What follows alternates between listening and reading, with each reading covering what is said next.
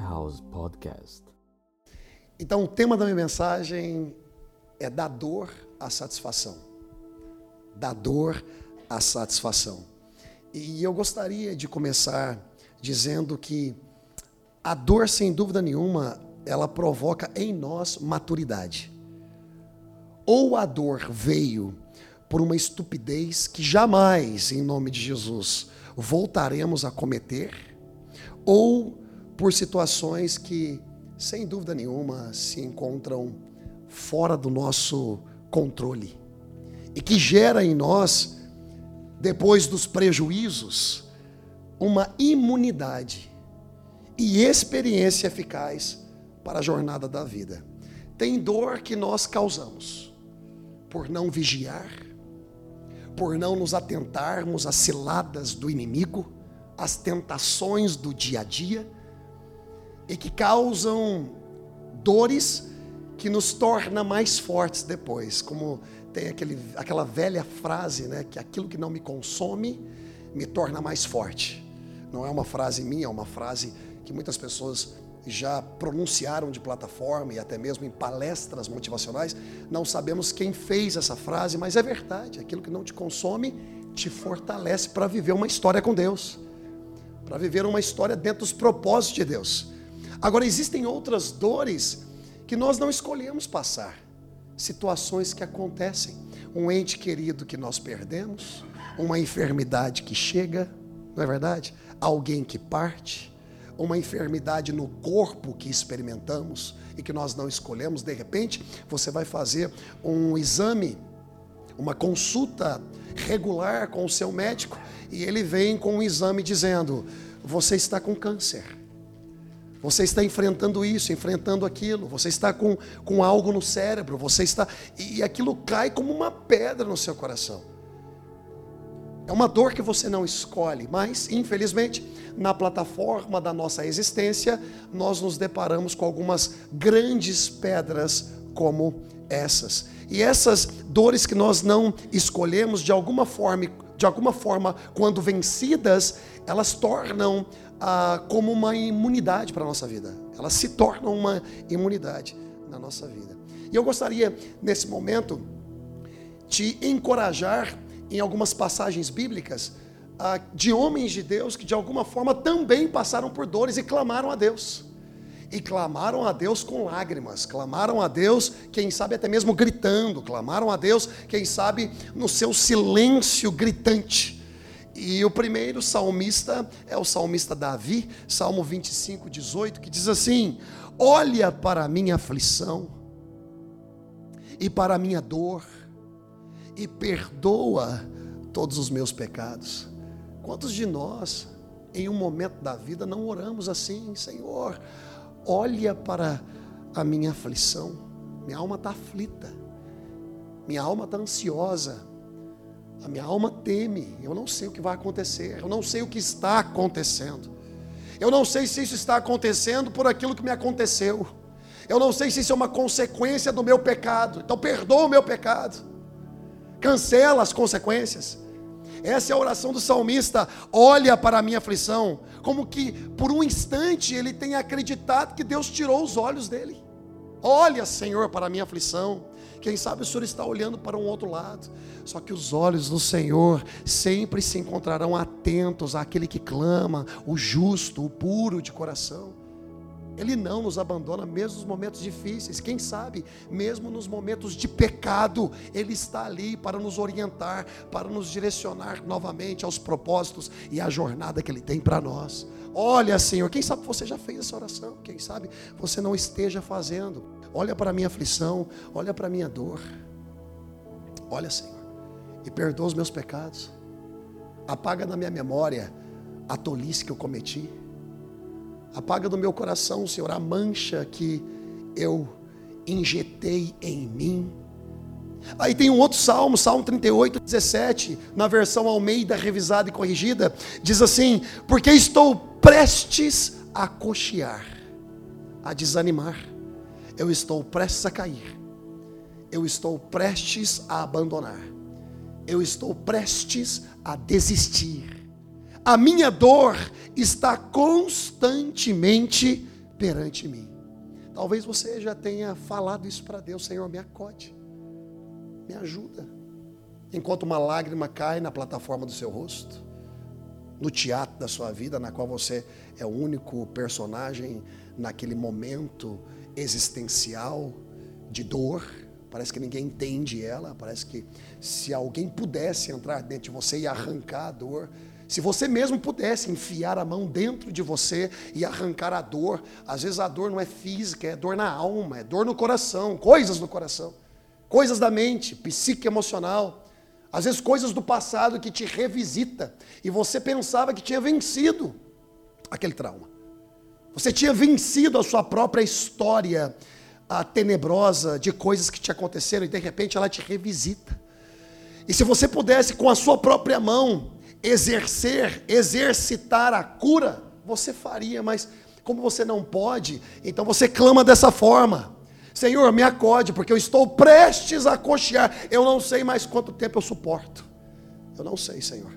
Tem gente que está com uma enfermidade no corpo e todo dia o espelho fala com ele. Todo dia a dor fala com aquela pessoa. Um grande exemplo disso é um parente que eu tenho, que vocês acompanharam a história dele, de uma ferida na perna por 25 anos. E durante ah, muito tempo ele orava dessa forma: Senhor, eu estou prestes a desistir. Eu creio no teu milagre, eu creio no dom de cura, eu creio no dom de milagres. Eu sei que o Senhor pode se mover ao meu favor, e eu sei que o Senhor irá se mover, mas até quando, Senhor? Ouve a minha aflição Veja a dor que eu, que eu tenho, Senhor, me livra dela. Tem gente que é físico, tem gente que é emocional na alma. E, e quando ele orava, ele não via resultados. Você sabe que às vezes existe um Jonas dentro de você orando de dentro da baleia.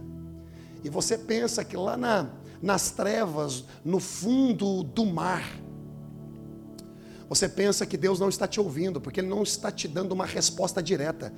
Mas a palavra do Senhor fala que Deus falou com um grande peixe. Você sabe que às vezes Deus não fala contigo direto, mas Ele fala com um grande peixe para te levar exatamente no local onde você tem que estar. Às vezes você está pensando que Deus não está te ouvindo, Ele está te ouvindo, Ele só não está te respondendo diretamente, mas Ele está respondendo a alguém. E essa é a história desse parente meu. Ele clamava, clamava, clamava. De repente, o Senhor levanta alguém com indignação. Você sabe que para poder fazer algumas mudanças na vida, às vezes nós temos que nos indignar, ou permitir que alguém se indigne por nós. E quando a indignação vem, não estou falando da indignação que gera pecado, mas a indignação que transforma situações, indignação que muda o momento a história, por que não falar a geração? Quando um Martin Luther King se indigna e, e entra na frente do memorial de Abraham Lincoln e ele fala: I have a dream, eu tenho um sonho.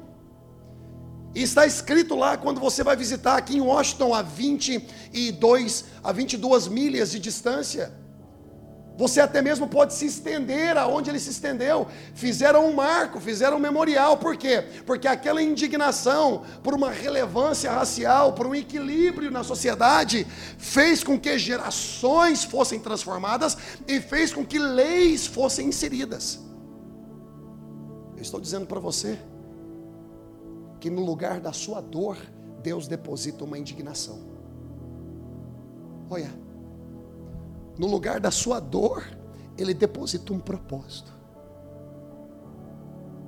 E essa mensagem que eu estou dando para vocês não é uma mensagem que te romantiza, não é uma mensagem apenas para te animar, não é uma mensagem apenas para mexer com a sua emoção, não. Eu estou falando para você não ouvir a voz da sua dor, mas deixar com que ela produza em você o que ela precisa produzir para que vidas sejam transformadas através daquilo que Deus está depositando dentro do teu coração para que você se indigne e transforme primeiro a sua família. Quando eu me indignei com a situação do meu tio, eu fui para a mídia social, como vocês bem sabem. E, e, e, no network que nós temos, nós imaginaríamos com que tudo fosse levantado financeiramente em uma rapidez muito grande. E não foi assim, porque nem todo mundo irá ouvir a sua indignação. Assim como nem todo mundo vai ouvir a sua dor. Nem todo mundo estará ali como você imaginava que estariam para poder te ajudar. Mas o Senhor ouve a aflição. O Senhor ouve o clamor. O Senhor, Ele sara a dor e no lugar da dor Ele dá experiência. E essa experiência produz propósitos. Será que você está me ouvindo? Será que você consegue perceber a mensagem que eu estou trazendo para o seu coração neste exato momento? Existe uma outra passagem bíblica em Provérbios, capítulo 15, verso 13, ainda na versão Almeida revisada e corrigida, que diz assim: O coração alegre aformoseia o rosto, mas pela dor do coração o espírito se abate. Quantas pessoas que estão rindo do nosso lado, mas com o coração completamente dolorido e o espírito abatido. E muitas vezes corações doloridos, porque se envolvem com emoções, porque se envolvem em situações que de alguma forma os coloca naquela posição, sabe? Que muitas coisas que eu me envolvo, eu não me envolvo porque Deus mandou eu me envolver, eu me envolvo porque eu me envolvi, não sei porquê eu me envolvi, mas me envolvi. Cai naquela história de apóstolo Paulo, o bem que eu quero fazer, isso eu não faço. Mas o mal que eu não quero fazer, eu acabo fazendo. Ó oh, carne. Todos nós somos assim. Observe os grandes heróis da Bíblia. Não um herói que nós fantasiamos e não permitimos que a sua capa seja presa no ventilador. Mas os heróis da Bíblia que venceram seus gigantes. Observe que Davi venceu vários gigantes. Um deles, tão famoso, é Golias. Ele vence Golias. Destemido Davi, quem é esse? Filisteu incircunciso. Quando ele fala bem assim, quem é esse filisteu incircunciso? Ele está falando para as fileiras de Israel que aquele homem que estava afrontando a Israel não tinha pacto com Deus. Era um homem sem aliança. Era um homem que não tinha proteção de Deus. Como é que pode as fileiras de Israel temerem a um homem que não tem aliança? Será que vocês se esqueceram que nós somos um povo de aliança, que existe uma promessa na nossa vida, feita aos nossos pais, Abraão, Isaac, Jacó? Onde está a fé de vocês? Está na espada? Está no escudo? Ou em nome do Senhor dos Exércitos? Dessa forma ele se levanta quando ele se levanta, ele fala: Filisteu incircunciso, quem é você para blasfemar e falar contra o exército do Senhor dos exércitos, o Deus Altíssimo, o Deus de Israel? Quem é você? Hoje mesmo, hoje mesmo, eu corto a sua cabeça, eu acabo contigo. Então Golias ele acaba tirando o sarro de Davi, porque Davi se apresenta com um cajado, Davi se apresenta com uma funda, e, e então ele começa a zombar do povo de Israel, do exército, ele fala assim: vocês enviam um garoto para lutar? Não, mas é um garoto indignado. É um garoto indignado. E essa indignação de Davi promoveu vitória. Ele não permitiu, ele não permitiu que o esquecimento do pai dele, Jessé, quando Samuel estava para poder ordenar a um rei, ungir a um rei, e esqueceu dele, lá tomando conta das ovelhas, e Samuel teve que falar: será que porventura você não tem um outro filho? Porque eu olhei para todos e Deus falou que nenhum desses é aquele que eu devo ungir. Você não tem um outro filho? Ah, eu tenho um, eu tenho um, ele está lá trabalhando, ele está ele tá lá no, no pasto, ele quem sabe, leonardiando, falando, né, na minha versão, quem sabe, é, de fato o pai tinha esquecido, ou o pai até lembrou, mas não valorizou. E não chamou para ficar na fila, todos enfileirados, e um mais bonito do que o outro. Só que na hora de encarar Golias, nenhum teve coragem de encarar. Quem encarou foi um indignado. Foi um que treinava com pedra na árvore. É um que rasgava o leão no meio. É um que rasgava o urso no meio. É esse que o Senhor estava vendo no secreto. Deixa eu te dizer uma coisa: Deus te ouve no secreto, Deus te vê no secreto, e Ele te abençoa no secreto. quando orardes, entra no teu quarto, fecha a porta, e aquele que te vê em secreto te ouvirá e te recompensará. Antes de você entrar no seu quarto e fechar a porta, antes da sua presença física no seu quarto, ele já está lá te esperando. Dores geram experiências, experiências geram de alguma forma indignações, e essas indignações, elas criam propósitos da parte de Deus. Aquilo que nós não entendemos hoje, nós vamos entender amanhã.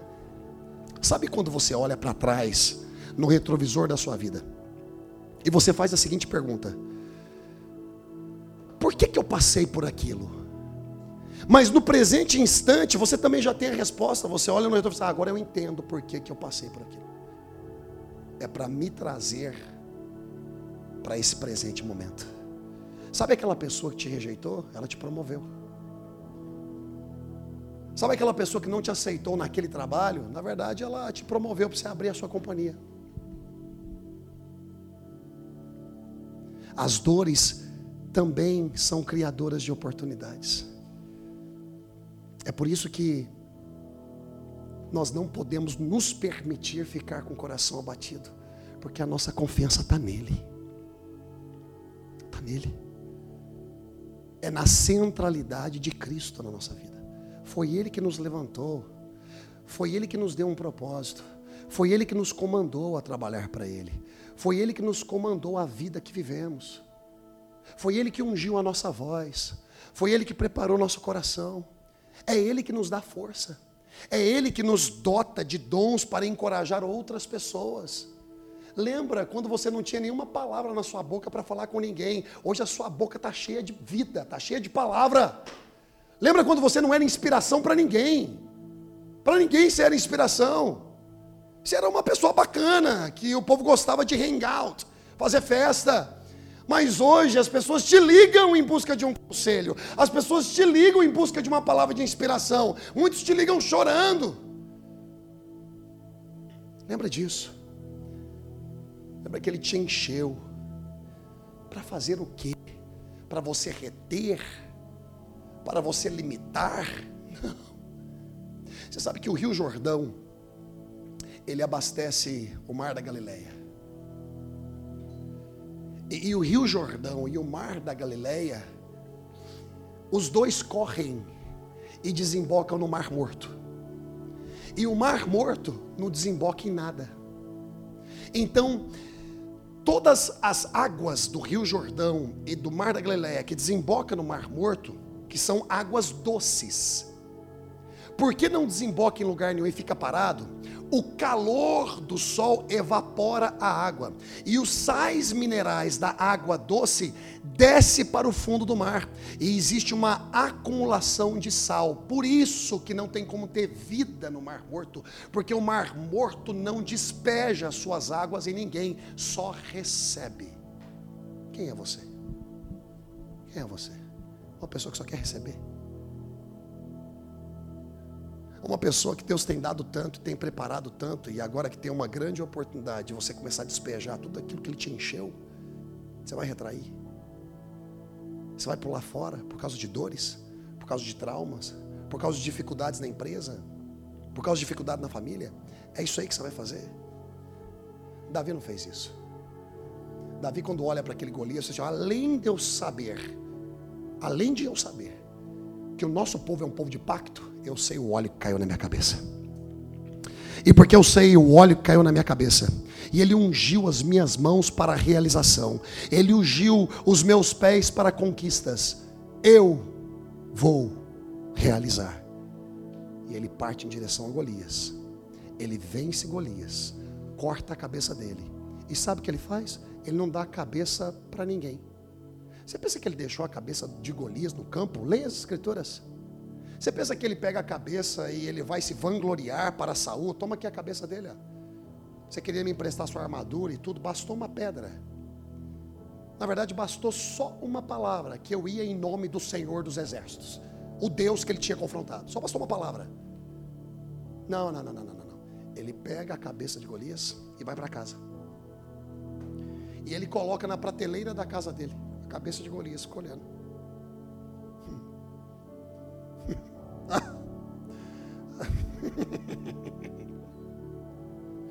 Porque também tem um tempo da gente rir.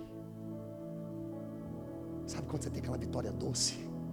Você tem que colocar na prateleira da sua casa, olhar para ela e falar assim: que delícia! Que delícia! Foi Deus que me habilitou, foi Deus que me capacitou. Qual é o ponto? Que Davi não permitiu que as ofensas do pai de não ter escolhido a ele, de ter deixado de lado a oportunidade, pelo menos sequer, ser escolhido. Ele não permitiu, sabe por quê? Porque quando Deus te abençoa, você não segura ofensa contra humanos. Quando Deus te abençoa, você não segura ninguém refém no seu coração. Você faz da sua mente um museu. Porque a pior prisão que existe, o pior cárcere que existe, é a mente. Ali nós aprisionamos a muitos e nós mesmos. Ali nós colocamos tantos pensamentos que não são produtivos. Ali nós colocamos tantas coisas no coração que não evolui, não edifica. Sabe o que a gente tem que fazer com o nosso cárcere? Um museu.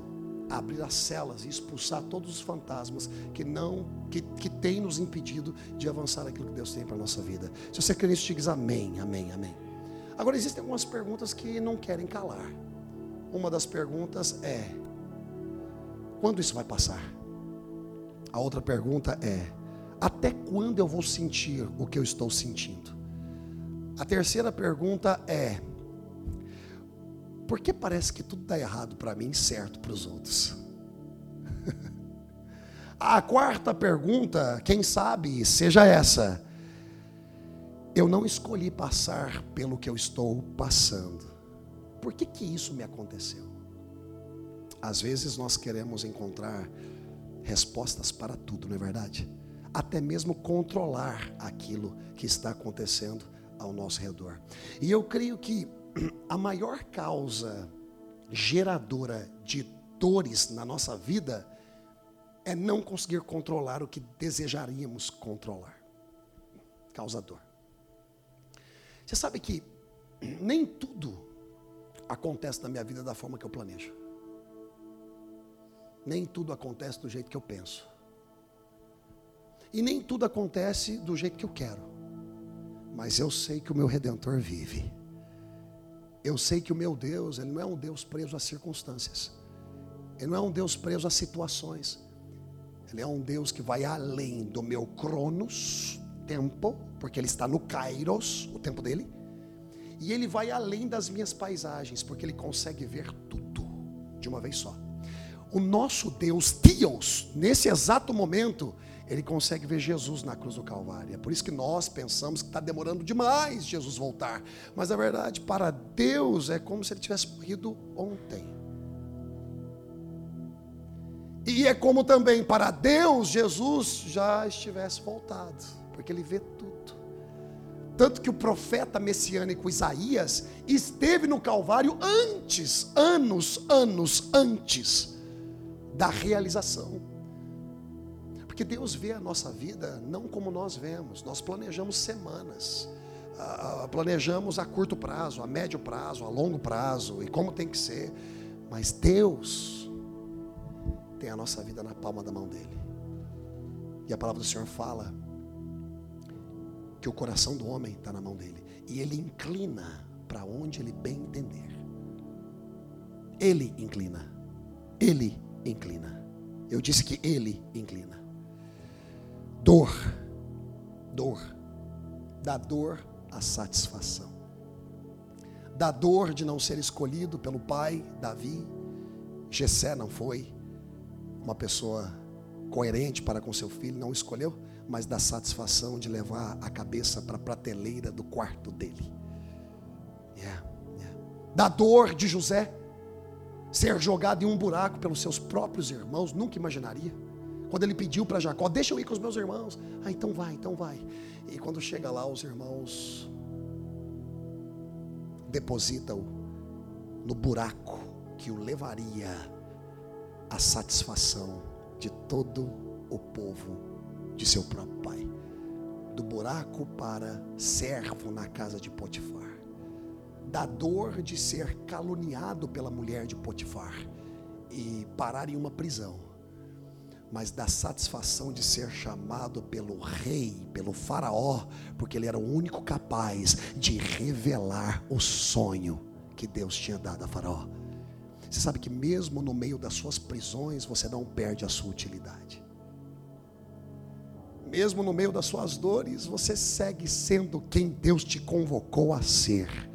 A única coisa que você não pode deixar é de produzir, porque José poderia muito bem não ter revelado os sonhos do padeiro e do copeiro. Quem sabe uma revolta, Deus me colocou nessa prisão eu estava fazendo tudo certo na casa do meu pai. O que eu mereci para cair em um buraco e ser vendido pelos meus irmãos?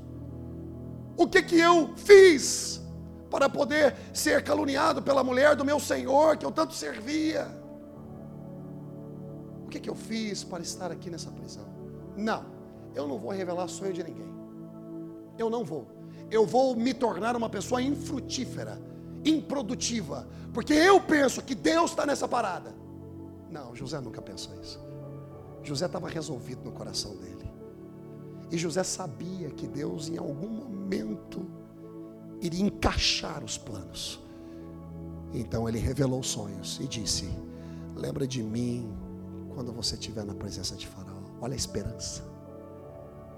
Em momentos difíceis, a gente tem que ter esperança de mudança. É isso que me move. Isso que tem sido um combustível na minha vida. Eu não me movo por aquilo que eu vejo, eu me movo por aquilo que Deus me disse. Eu não me movo por aquilo que eu vejo, eu me movo por aquilo que Deus me mostrou. Diferente. Mas não. Às vezes nós nos colocamos em uma posição por causa de dores, questões e tal. Rapaz, quanto mais desculpa, quanto mais justificativas você der em momentos de confusões emocionais, menos frutífero e produtivo você será. Escuta uma palavra apostólica para a sua vida. Não pastoral, apostólica, que é o que eu falo para pastores. Não fica reclamando de número de igreja. Não fica reclamando de, de, de finanças de igreja. Eu sei que às vezes a gente comenta tudo, mas não fique atado a números pensando que esses números são seus, seus, seus resultados. Os seus resultados estão guardados no Senhor. E no dia que você descansar o seu coração, você vai entender que quem faz é Ele, quem realiza é Ele, o querer é dele, o executar é dele. Ponto. Quer você creia ou não. É assim que funciona. E é assim que tem funcionado na minha vida. Quer você creia ou não. É assim que funciona. E é assim que tem funcionado na minha vida. Eu não me movo por aquilo que você fala. Eu não me movo por aquilo que você diz. Eu me movo por aquilo que Deus me fala, por aquilo que Deus armazena no meu coração. E eu sei que existem pessoas que Deus levanta, como em Honduras, uma pessoa que eu nunca vi na vida, de repente profetiza algo que um ano atrás alguém desenhou. Alguém desenhou. E eu fico pensando, rapaz, eu pensava que aquela pessoa que tinha desenhado aquela taça derramando sobre um planeta era uma doida. Porque a gente nunca consegue se ver da forma que Deus já nos enxerga. Nunca. Como? Eu andando em Honduras pensando comigo, o que, que eu estou fazendo aqui? Uma semente foi plantada ali, daquilo que Deus depositou no nosso ministério. Não é sobre Léo Fusaro, é sobre o ministério. Para onde o Senhor está me levando, eu levo vocês comigo, o ministério comigo. Para onde eu vou, eu levo Jesus. E para onde Jesus foi, ele me levou. Ele disse assim: ó, vocês estão assentados nas regiões celestiais. Por quê? Porque aonde ele foi, ele me levou. Ele me levou. Da dor à satisfação. E aí ele nos ensinou essa oração, e com essa oração eu termino. Uma oração que nós já fizemos tanto Alguns fazem como um fator de religiosidade repetitivo, mas eu não faço essa oração como um alvo de repetição com coisa que o meu Deus é surdo. Eu faço com revelação. E Jesus ensinou dessa forma, não para se repetir, porque não é o tanto que você repete que você convence a Deus. Deus conhece a sua necessidade. Mas essa oração é para te levar à satisfação. Ele diz bem assim: quando orardes, em Mateus 6, de 9 a 13, na nova versão internacional, diz assim: quando orardes, orem assim, Pai nosso que estás nos céus. Sabe por que Jesus está falando isso? Ele está falando assim: ó, tira os seus olhos do horizontal quando você busca por uma solução no vertical. Imagine-se agora em um labirinto. Quem poderá te direcionar melhor? Alguém que está no horizontal ou alguém que vê de cima? Alguém que vê de cima. Então, quando essa oração começa a falar Pai nosso que estás no céu, e ele começa com a palavra Pai, algo que antes não era utilizado. É Deus, Pai, que Pai é Deus. E agora ele traz essa questão de que ele é meu pai. Ou seja, se ele é seu pai, não ore com medo de não ser atendido. Seu pai. Aba, pai. Paizinho. Que está no céu, que consegue ver o que eu não vejo. Que consegue me direcionar, que consegue me alinhar, que consegue dar um rumo para a minha vida. Acabar com as minhas dores e me inserir nos propósitos. Aquele que tudo vê, tudo sabe Pai nosso que estais nos céus, santificado seja o teu nome, venha a nós o teu reino. É o que ele quer que a gente experimente: sabedoria, conhecimento, cura para a alma, para o coração, para o físico. Uh, venha o teu reino. Tem enfermidade no céu? Não, então venha teu reino. Tem falta de direcionamento no céu? Não, então venha teu reino. Pão nosso cada dia nos dá hoje Perdoa as nossas dívidas, assim como nós perdoamos nossos devedores e não nos deixe cair em tentações. Livra-nos do mal. Porque teu é o reino, o poder e a glória, para sempre. Amém. Depois de toda essa oração, ele fala: porque teu é o reino, a glória e o poder. Por que que a gente vai ceder as tentações das dores que nos invadem. Não, a gente precisa fincar o pé na coragem, fincar o pé no propósito daquilo que Deus nos convocou a fazer. Será que isso aqui faz sentido para vocês? Faz sentido? Está fazendo sentido ou não está? Porque se não estiver fazendo sentido, I'm sorry. Mas faz sentido para mim. Sabe por quê? Porque nos momentos mais difíceis da minha vida, de dores internas que eu até mesmo não consegui entender, porque eu não escolhi por aquilo, aconteceu. Eu clamei ao Senhor, e eu falei: Senhor, eu estou prestes a cochear, eu estou prestes a desistir, me socorre. E sabe o que aconteceu? Uma convicção incrível entrava no meu coração. E aí eu pensava assim: agora que essa convicção entrou, tudo vai mudar. Não. Quando essa convicção entrava, ela não produzia algo no presente. Ela, ela me levava a produzir gratidão no ato da reflexão daquilo que ele já tinha feito na minha vida. Sabe aonde você desiste de fazer uma burrice? É quando você olha para aquilo que Deus já fez na sua vida. Aquilo que Deus já te permitiu realizar. Aí a dor que você sente agora quando você olha, você fala assim, não, para um pouquinho. Isso é uma loucura. Isso é uma loucura. Seja qual for a dor, isso é uma loucura. Meu Deus, mas eu sofri tanto na minha infância. Você não tem noção. Eu fui abusado, eu fui abusado. Até quando você vai usar isso como justificativa? Na boa, eu tenho sim uma, uma sensibilidade, posso até compreender pessoas que foram abusadas, posso mesmo compreender. Agora, até quando você vai usar situações que já te aconteceram e Deus já te fez superar? Olha só quem você é, cara. Olha só quem você é, minha querida. Olha só o que Deus tem feito na sua vida. E até hoje, quando algumas situações acontecem, você puxa o seu passado para causar dor no presente. Está errado isso. É dar dor à satisfação. O negócio tem que ser da dor para satisfação. Da dor para a satisfação. Da dor. Aceite a dor da perseguição. Aceite a dor de ser íntegro e ser perseguido por isso. Aceite a dor de ser consistente enquanto outros ao seu redor não conseguem ser. Mas aceite a dor de não ser compreendido.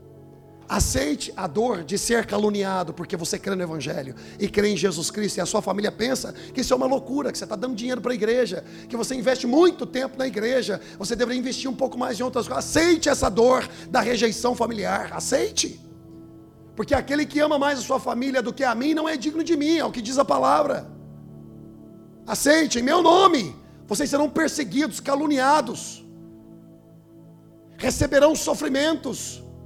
Aquele que está pregando o evangelho apenas de vitória, de promoção, de porta aberta, não está pregando o evangelho do nosso Senhor e Salvador Jesus Cristo. O evangelho de Jesus Cristo é aquele que nos liberta com tudo aquilo que ele conquistou na cruz do Calvário e é uma consciência que nos gera esperança de um porvir e viver uma vida conscientizada nele. Agora, não nos poupa de dores.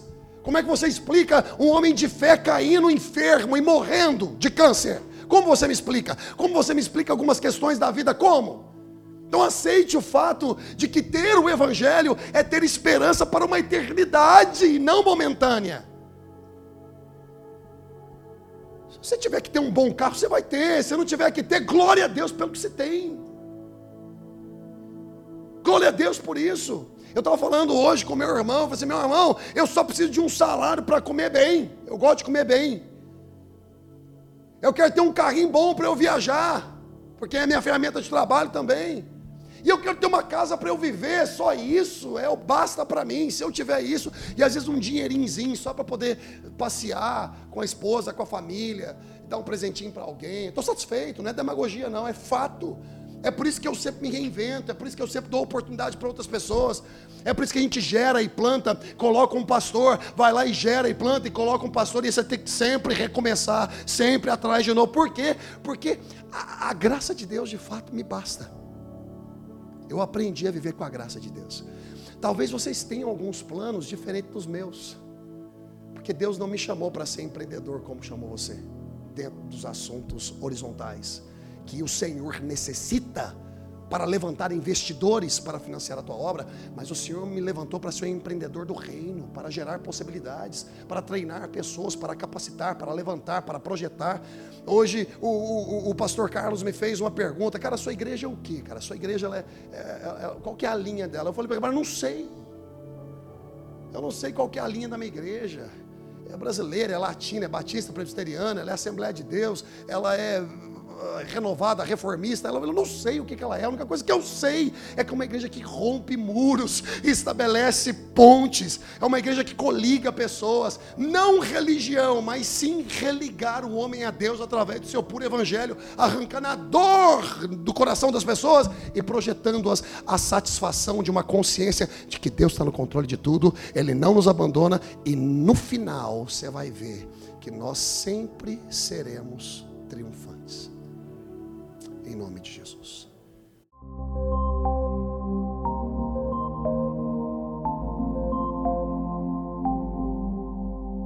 Lifehouse Podcast